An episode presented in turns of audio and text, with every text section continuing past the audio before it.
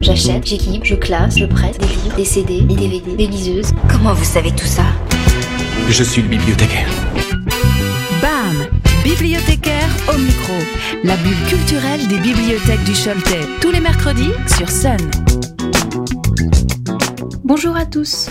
Moi c'est Lucie et aujourd'hui je vais vous parler du roman La montagne aux licornes de Michael Bishop.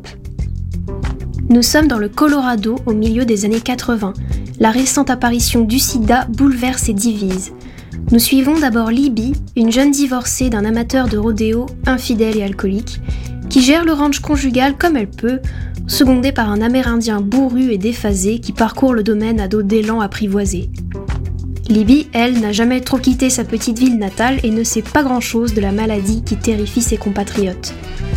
Pourtant, quand elle apprend qu'un cousin par alliance, le publicitaire homosexuel Beau Gavin, se meurt du sida dans une relative indifférence, elle décide de traverser plusieurs États en voiture pour le ramener sur les terres familiales.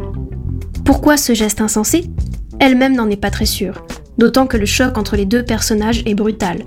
Elle, petite provinciale un peu coincée, pleine de bonnes intentions contradictoires, et lui flottant dans sa chemise hawaïenne, armé d'un cruel cynisme face à sa santé déclinante et à sa mort prochaine.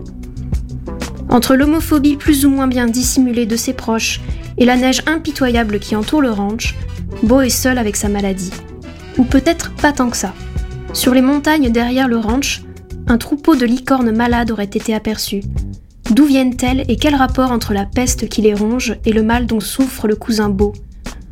Le roman de Michael Bishop est édité pour la première fois aux États-Unis en 1988, soit trois ans avant la pièce de théâtre de Tony Kushner, Angels in America, qui, toujours sur le thème du sida, faisait dialoguer anges, fantômes, drag queens et mormons. Les éditions des Moutons électriques et du Bateau-Feu nous offrent une première traduction en français de ce conte social glauquissime, cette fresque fantastiquement bizarroïde qui pourrait rappeler les chroniques de San Francisco d'Armistide Maupin si celle-ci avait été écrite à quatre mains par James Crumley et Stephen King. Un roman sûrement caché dans le réseau des bibliothèques du Choletais. Retrouvez les coups de cœur des bibliothèques du Choletais en replay sur le sonunique.com et l'application MySun.